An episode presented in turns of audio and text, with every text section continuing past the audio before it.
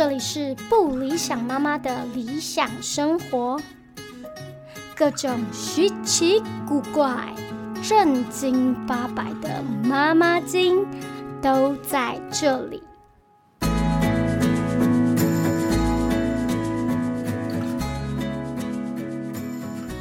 Hello，欢迎收听今天的不理想妈妈的理想生活，我是不理想妈妈本人。很开心，今天竟然已经到了第三季的第一集了。从来没想到，一个每天在家里顾两个小孩的妈妈，可以走到今天，尤其是在三级三级警戒的时候。唉，大家还活着吗？Everybody，你们还好吗？大家有听到新的片头吗？我可是花了很长时间找音乐的呢。嗯，很开心呢，就是节目有一些。长进竟然已经可以进行到第三季。那第三季的节目基本上呢，还是以大部分爸爸妈妈比较关心的主题为主。那之前第二季有邀请嘉宾的部分，我们在这一季也会继续的前进哦。呃，会聊到呃关于很多不同大家。不同家长的需求面，然后邀请一些其他的妈妈，他们各有所长来分享看他们的生活经验。那今天第三季的第一集呢，要跟大家分享是进入暑假了嘛，对不对？暑假过后就是开学季，所以我相信身边也有不少的爸爸妈妈正在为自己准备上小一的小朋友。紧张，以及有点兴奋，以及在想要准备一些什么样的东西让他带去他的学校，然后小学生活又是什么样的模样呢？跟幼儿园有什么不一样呢？要为他准备些什么，会让他在学校进行的更顺利？所以今天呢，我们第三季的第一集就来跟大家聊聊小一新生采买的全攻略。欢迎收听今天的不理想妈妈。是的，那讲到开学呢，先先恭喜点开这一集的爸爸妈妈们，恭喜你们的孩子终于要上一年级了，应该是蛮感动的吧？真真正的要踏入学习知识的那一步了，就是有学校有老师，然后照表抄课，然后有功课要回去练习这些的。那当然说到入学呢，基本上之前已经聊了很多，要怎么顺利的进入。学区里面学校，那就是其实我觉得这很多都是缘分啦。那现在终于要面临，大概在希 希望三级警戒赶快过去，应该是今年全台湾的小学都可以顺利开学。全部的妈妈们还有爸爸们、阿公阿妈们，赶快一起集气，拜托不要再大家不要再到处乱跑了，好不好？我们就一起祈祷八月底可以顺利的开学。那开学当然大家想小一新生要准备什么？第一个一。最大的重点就是书包嘛，好，所以我们就先跟大家聊书包。呃，跟幼儿园状况比较不一样。幼儿园的书包通常，对啦，我知道私幼很多也是有布本，就是课本或者是作业本要带回去写。所以，呃，有些小朋友上幼儿园还是背一个偏大的书包。那上了国小有什么不一样呢？那比较不一样是他们的功课量会比较多，然后还有很多细项的其他，比如说。呃，作业单、学习单，它是一张一张单张的 A4 这些东西。那书包该怎么放置，就变得格外的重要。然后，以及小一的重点就在于练习写字了，所以铅笔盒也是很重要的重点。那表示他的书包里面有非常多的空间，都在放文具类的东西。以前这些东西，我们幼儿园的时候几乎是不太需要带，可能就带铅笔盒。那可是上了小一之后，因为又有美劳课，然后又有可能其他的课程需要需要小朋友手做，所以他们需要带的东西很多。那跟我们这一辈小时候比起来，他们现在的国小通常学校都还除了呃你的教室的抽屉、你的座位。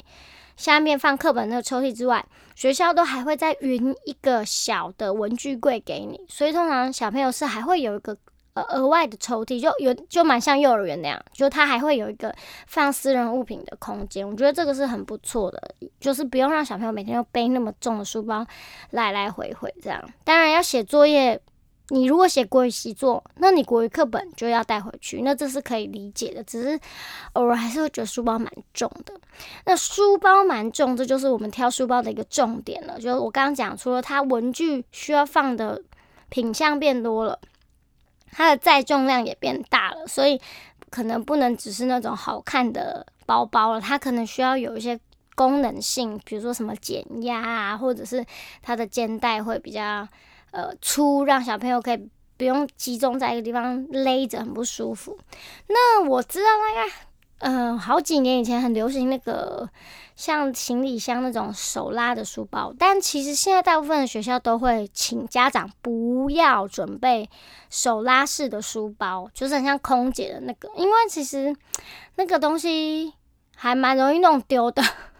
应该主要是这个啊，然后再来是，呃，小朋友还是同一背书包排路队的时候，那个手拉式书包其实很危险，然后上下楼梯或者是后面的同学，或者是别班的同学突然跑过来，那个手拉式的书包很容易造成小朋友的一些行动上面的危险啊。他们在学校就是以一种狂奔的姿态移动，虽然就老师就说不可以在走廊奔跑，但是他们才不 care 嘞，他们就是到处奔跑这样。好，所以讲远了，所以。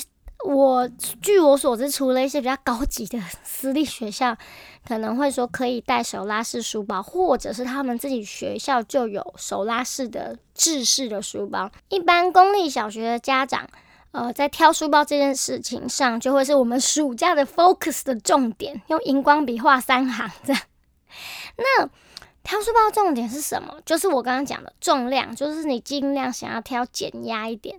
但是我发现一个状态，就是就是跟那个推婴儿车是一样的道理，就是我们活在地球上，无法受这个物质的定律所一改变，除非有什么很高科技的，像纳米这种东西等级的发明才有可能。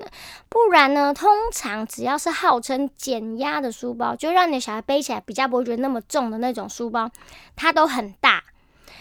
对，就是它就是会很宽，因为它需要把呃课本的重量均匀的分散，所以你的小朋友背起来才会不会觉得特别重。你通常觉得重，就因为那个包包里面东西重心在同一个点上，所以你背起来的时候就觉得哇往后拖的感觉。那高级一点的所谓减压的背包、减压式的书包，它就会做的特别厚又特别宽。包含肩背肩背带也是，因为它需要把重力均匀的分散开来，这样小朋友在背的时候才不会觉得非常的重，然后有东西往后拖。那像我们家就一样问题，因为我个子比较小，所以我女儿也是遗传我个子比较小，所以那时候就遇到一个问题，就是她才小，她小一大班升小一的时候，她的身材大概是别的小朋友小班升中班那样的身材。真的，我没有骗你，就是那样的身材，所以你叫他背一个那个减压式的书包，它大概就是像哦，我知道怎么讲了，就是爸爸妈妈有没有买过电脑包，对不对？或相机包，你就可以理解那个概念，就是如果它是要帮你让你装重物，又要保护好里面的东西，它就是特别的厚跟特别的大，所以那种。专门使用的电脑包啊，我自己背起来都是觉得超级巨大，就是还是要看身形，所以绝对没有哪一种书包一定是最好，对，然后就是看你自己小朋友身形适合的那牌子呢，就是其实各国都有在做这种减压书包，然后这几年比较红的都是挪威的几个牌子，因为我女儿一年级的时候，我就是给她买，你看这差不多三年前嘛。四年前的，他那时候我就是给他买那个挪威那时候最有名的牌子，叫做 Backman。对，它听起来像英文，但它应该是挪威文，因为它拼法很奇怪哈。我到时候会 也会写在粉钻上面。它这个牌子呢是号称那个挪威贵族使用的背包，这样，因为因为挪威好像也跟英国一样，他们还是有皇室，所以他们就是有一个贵族，他们家的小孩就是背这个牌子，所以就是以这个为号召，就在全世界就说这是贵族专用的书包这样。那那个 Bagman 我自己是觉得就是很巨大，我那时候帮我女儿挑的时候，因为它也有分，呃，有的高阶一点的，它会分。两个尺寸就可能 M 或是 L 这样啊，如果是小男生长得比较快，你就想说啊，买一个 L，它可以一路背上四五六年级，你就一个包包抵六年。为什么？因为很贵，因为很贵，所以你就想说，那这个书包我要用久一点，你的考量就会比较多这样。对啊，我我记得很贵啊。然后我女儿就是买中尺寸的，但是背起来还是偏大。那后来有别的家长，我的朋友就是别的朋友看到我们背这个牌子，说：“哎，他当初也是挑这个牌子，可是他后来发现他们班级老师出的作业，其实每天带回去的东西并不多，所以他他们就没有再用减压书包，他们就是买正常尺寸的背包当成书包使用。”对，那为什么不能用正常尺寸的背包？其实也是可以，你一样是可以买正常尺寸的背包给你的小朋友背，当成书包，这个当然没有问题。那就是我刚刚讲，就是第一个是有时候他们带回来的时候，课本真的会蛮偏重，所以你就还是希望说不要让他背太重，影响他的身高。但其实我们现在也不走路。走很远的路上学，其实好像也还好，所以就每个家庭评估的状况不一样了。那一般的背包跟所谓的专门为学童做的书包有什么不一样？就是我自己的想法是，就是我们大人用的可以放得下 A4 笔记本的包包的肩带，对一年级小孩讲太长。好，那你说，那我买同一个牌子做给小孩的呢，就有趣喽。通常它就装不下 A4。因为它的肩带虽然变短了，但是它号称是给孩童背的，所以它就做小一码或小两码，所以你就会发现你的 A4 没办法放进去。最有名的就是那个小狐狸，小狐狸它的小马很可爱，然后又颜色又很多，可是放不下 A phone。对，这就会是一个你需要衡量的。那如果你买到肩带又比较短，然后又是大人背包放一下 A phone，你小朋友也很喜欢，嗯，那也很 OK 啊，你就给他背去学校。那通常就是因为呢，就是会偏重哦。书包，书包就是重点在减压跟肩带的长度。那要不要买专门的书包？我觉得就可以看你们自己家里面针对这件事情的想法。那还有另外一个就是，我刚刚讲像 Bagman 是。挪威、欧洲的牌子，那台湾也有出台湾的减压背包，但是就是长相都大同小异，因为它减压，所以它结构长得是差不多的。那花色什么，大家当然就是挑自己喜欢的。那还有一个，我们当初啊，就是姐姐要生小一的时候，我们有去了一趟日本玩。那时候他爸爸就是疯狂想要买那个樱桃小丸子，所有全日本小学生背的那种皮书包，有没有？我相信你们小时候也有看过有钱人家的同学背那个吧，就是皮书包，然后后面只有一一整面这样子翻下来，很平滑的，然后红色女生背红色很漂亮，然后男生就背黑色或深蓝色。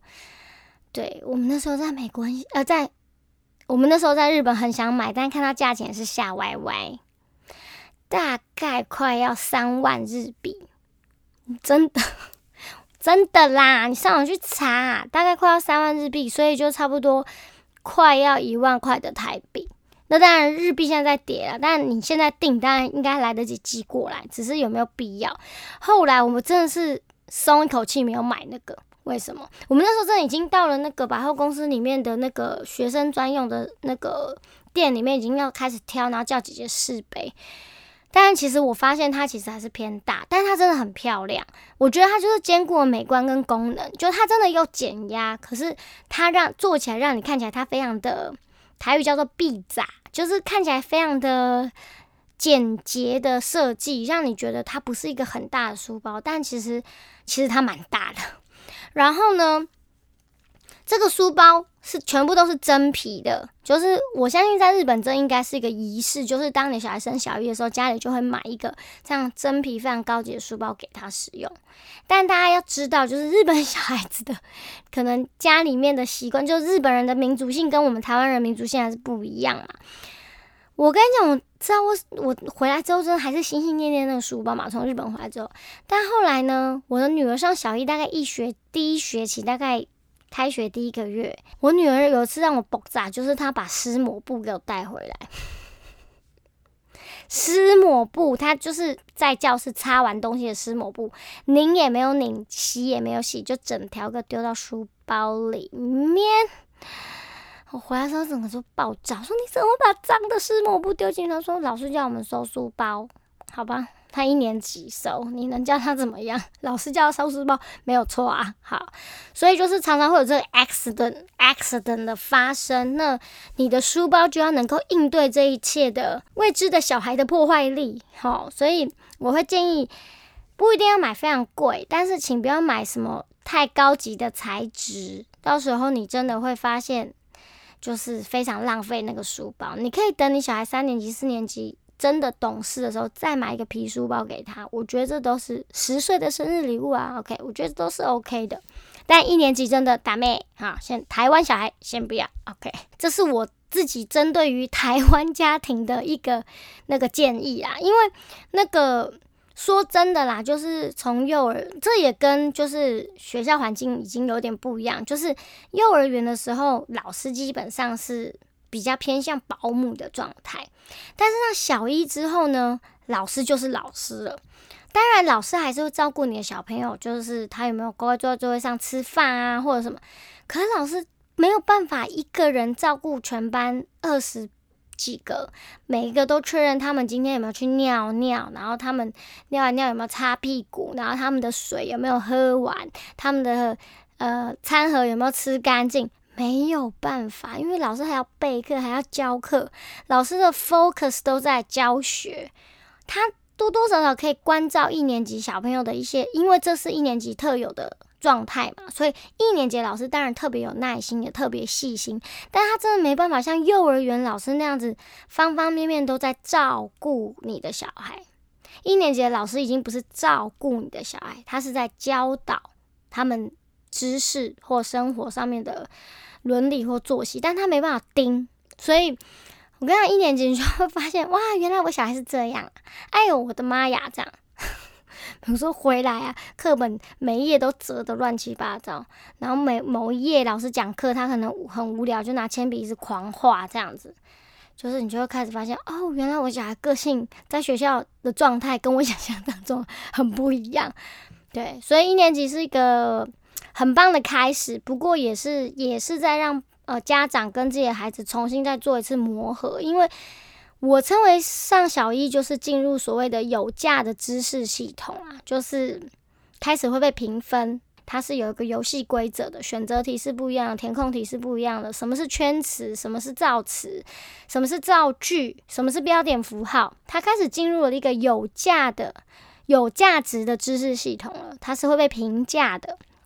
所以我通常觉得上小一通常是家里面。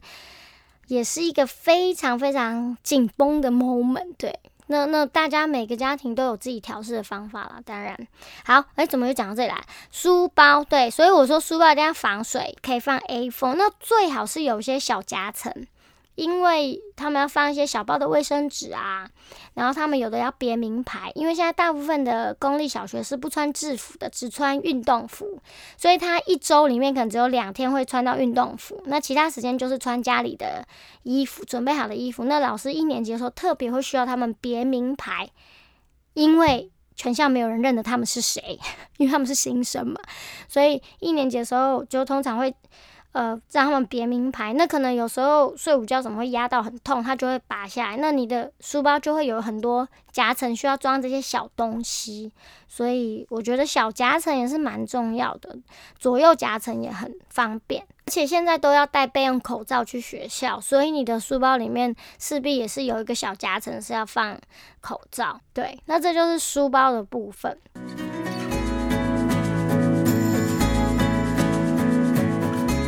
书包再来呢？我觉得很重要一个东西就是餐袋。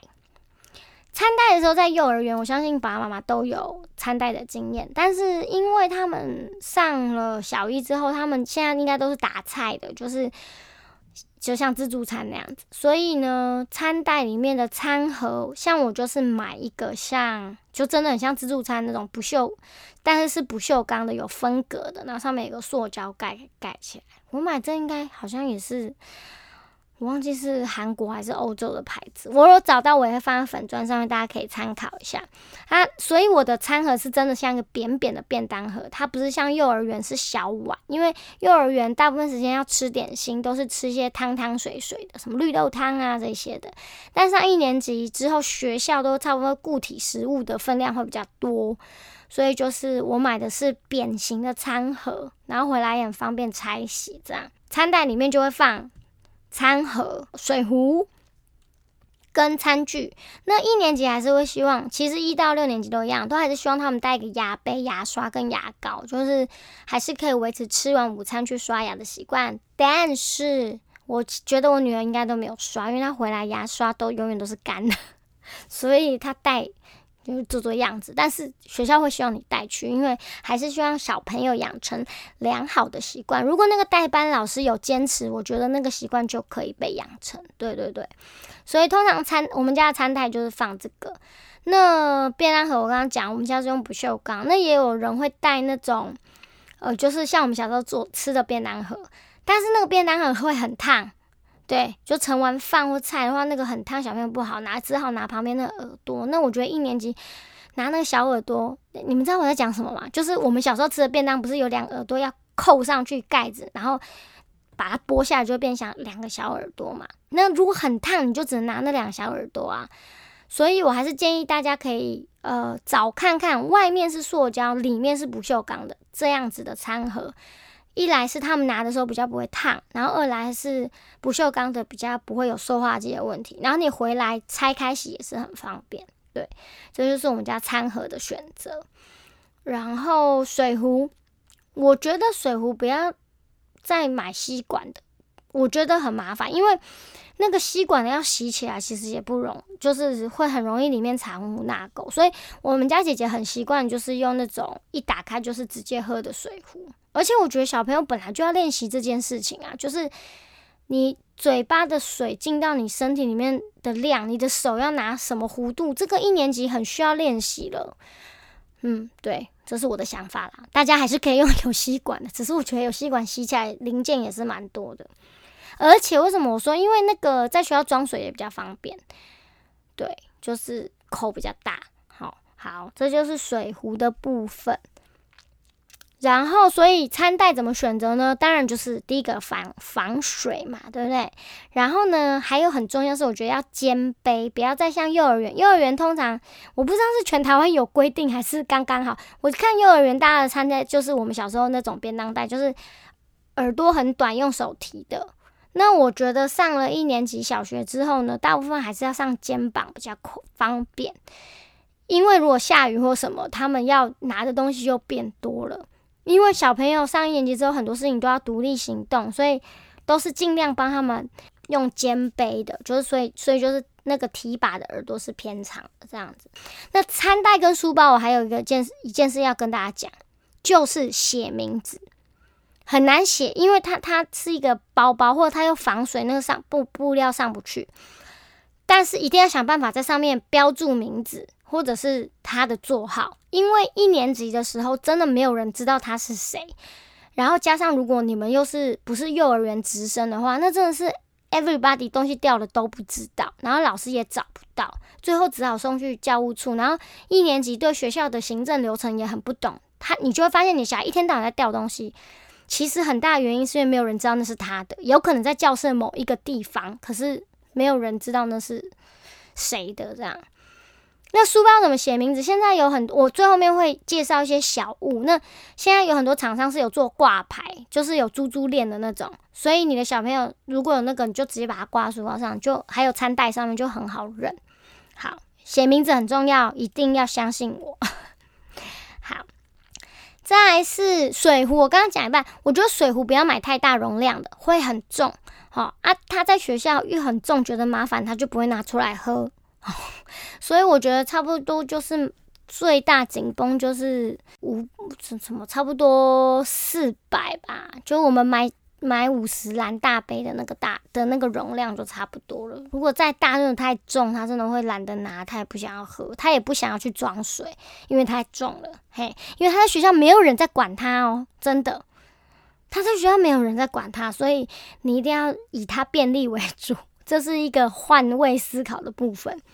好，再来就讲笔袋跟铅笔盒。笔袋跟铅笔盒呢，哪一个比较好？我个人是用笔袋，我的姐姐是用那个软布质的笔袋，但里面也是很 terrible，也是很惊人，很多用过的东西也不知道为什么不拿出来。好，先讲一下一年级使用铅笔的状况。通常老师会要求你的小孩上课一年级呢，每天都要有至少三支削好的铅笔，三到五支，哈，然后带去学校。因为他们连笔都还不会拿，所以老师不会让他们用自动笔，所以他需要带每天削好的铅笔去学校。那有些呃学校老师会愿意让小朋友带小台的削铅笔机去学校，因为他有时候三支真的是不够写，可能一堂课三支就都用完了，所以可以带削铅笔机去学校，他在学校可以削。那我觉得一年级还不建议用那种很小的手握式的那种。就是很小，有没有像那个半个火柴盒那么小的那个？我觉得那个小朋友太危险了。就是真的用转的那种削铅笔机，对，所以基本上一年级是不能用自动铅笔的。好啦，有可能有些老师很松，我不知道。我我们班是不行，然后都会规定要用六角铅笔或三角铅笔。然后橡皮擦呢，也不要自作聪明买什么笔型的橡皮擦，因为他都还不会拿笔。除非你们家小朋友一年幼儿园的时候就受过大量的书写的训练，他很会拿。我觉得一年级就是不要买什么笔型的那个橡皮擦，因为他连怎么用握笔的姿势用力他都不太会，所以他会擦不干净。建议还是用回一般的橡皮擦就可以了。那跟铅笔相关、跟铅笔盒相关的呢，就是会建议大家要买握笔器。如果你们家就像我刚刚讲，你们上幼儿园的时候都没有练习拿正确的拿笔姿势，那建议爸爸妈妈可以帮他准备握笔器，老师也是允许的，因为他需要花一点时间去习惯那个姿势，所以大家也可以开始找一些握笔器。那就是如果你买的是六角铅笔，就大部分握笔器都是可以进去的，或是也不要买圆形的铅笔，因为圆形的铅笔小朋友很难抓那个施力点。OK，所以铅笔盒部分就是，呃，我们家是买袋，就布布做的那种袋型的铅笔袋，然后六角铅笔或三角铅笔跟握笔器，还有削铅笔机，好，这这这个几个，那通常都会要求是 B two 的深度啦，这这这个部分也很重要。那其实一年级的妈妈还有常常有困扰，就是橡皮擦永远都会不见。这一题呢，我实在也很 confused，但是我也没有得得到一个解决的方法。但是我的我女儿的好同学，就跟我很好的一个妈妈，她就发明出那个二年级，嗯，一年级有点危险。她二年级的时候，让她儿子把橡皮擦做成项链，很嘻哈吧，就戴在脖子上。对，因为为什么一年级说这样很危险？因为小朋友在玩的时候很容易拉拉扯扯，戴那个。脖子上戴东西会非常危险，但二年级就比较知道状况，所以他他们选择用这个方法，我觉得也是蛮妙的。不然要不要试试看，绑把把绑一条线在橡皮擦上面粘住，然后橡皮擦呢绑在铅笔盒上，这样可能也是一个方法。嗯，或者大家有什么方法可以分享一下？真的太好好奇了，橡皮擦永远都会不见。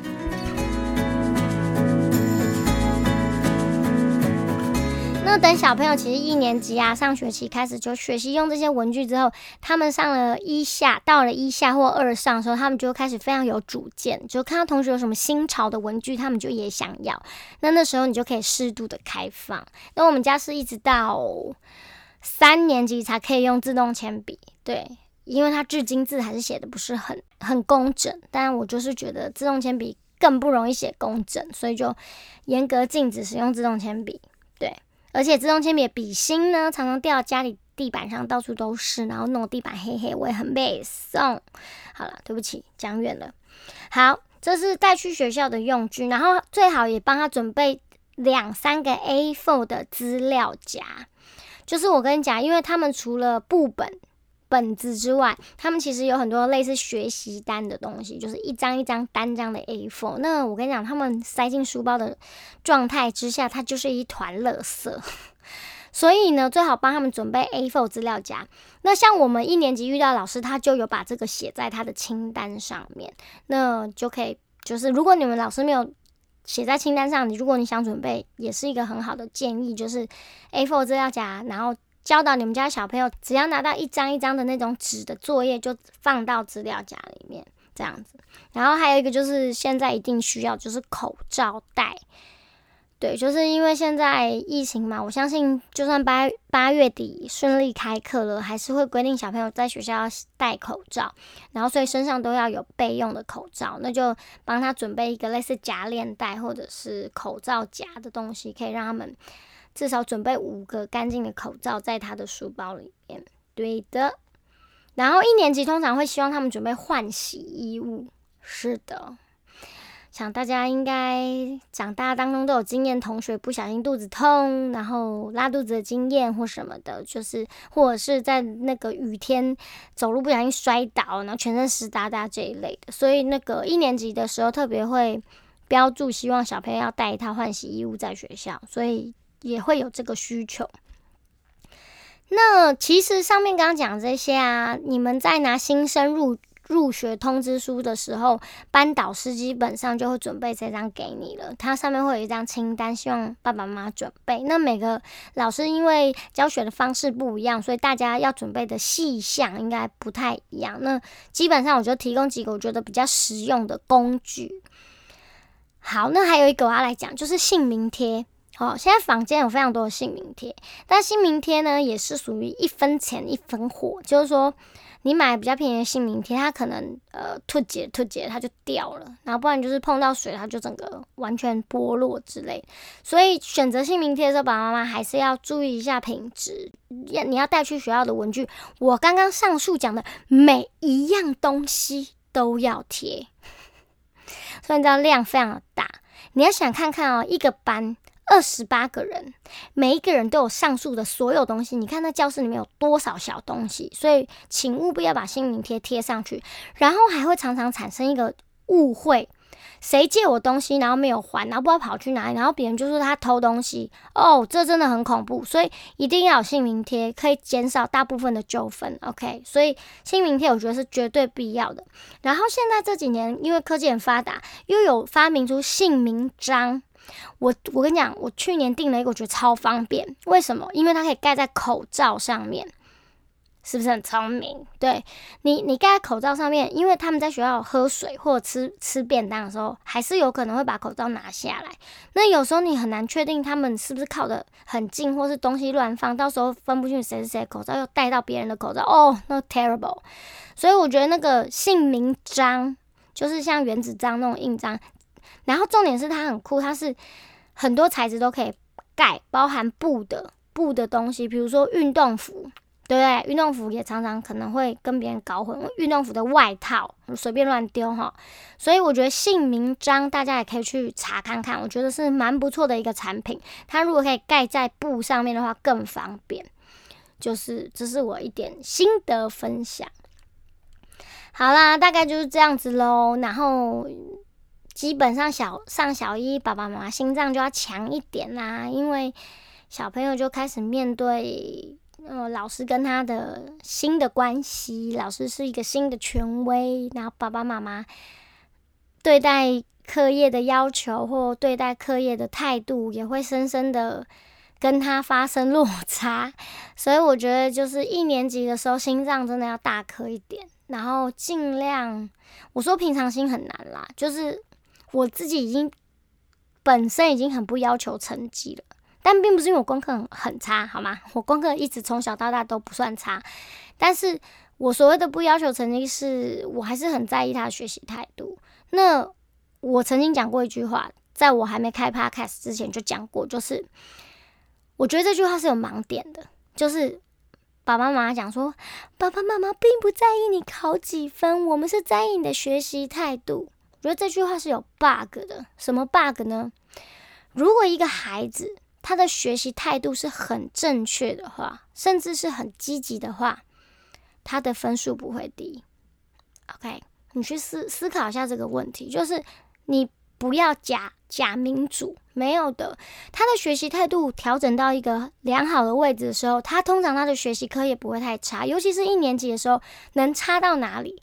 他就是在学基本的写字、笔画，OK，然后顺序，然后算术，非常基本的东西。所以不要讲假民主的话，我我觉得这件事情很重要。好，潘仔又在这边宣宣导了。好啦，还是要非常替大家开心，小朋友终于要一年级了。但是我要讲的是，你也会发现你的小孩长大好多。经过了这样一个暑假之后，你会发现，哇，上了一年级之后，虽然会有些适应上的问题，或者是家里以前幼儿园习惯，然后上一年级不适应，可是。大概念了两个月之后，你会发现他懂了很多以前你没有想过的事情，就是跟人之间的交流，或者是他跟老师之间关系，或他从老师身上看到的一个目标，应该是这样。你会看看到你孩子非常棒的那一面，就是所谓的长大。对，所以我很恭喜爸爸妈妈们，你们的孩子进即将要进入这个神秘的。一个暑假，然后他就要长大了，真的很感动诶。其实大部分时候感觉起来还是很感动，就是他从他那么小住在你肚子里面，然后生出来什么都不会，到现在他会跟你讲说：“我跟你讲哦，我知道这个字怎么写，妈妈我知道心怎么写，而且他的笔画是什么。”对，然后你收到的母亲节的卡片，一年比一年会多更多。国字，因为他会会的东西越来越多了，你会在这些当当中看到他的成长。对，那当然每个人对教育的理念跟想法不一样，但是一年级绝对是一个非常重要的时刻，请大家一定要。跟他一起加油加油加油，陪他一起前进。然后希望今天这一集呢，关于物质面要准备什么的这一些，有小小的帮助到各位爸爸妈妈。那一样，我刚刚提到的一些产品，我的到至今开播节目三个月，进入第三季还是没有置入，但没关系，就是因为没有植入，所以我的分享是最真实的哈。我会把我刚刚讲到一些牌子，或是我自己使用的一些品牌，放在我的 Facebook 上。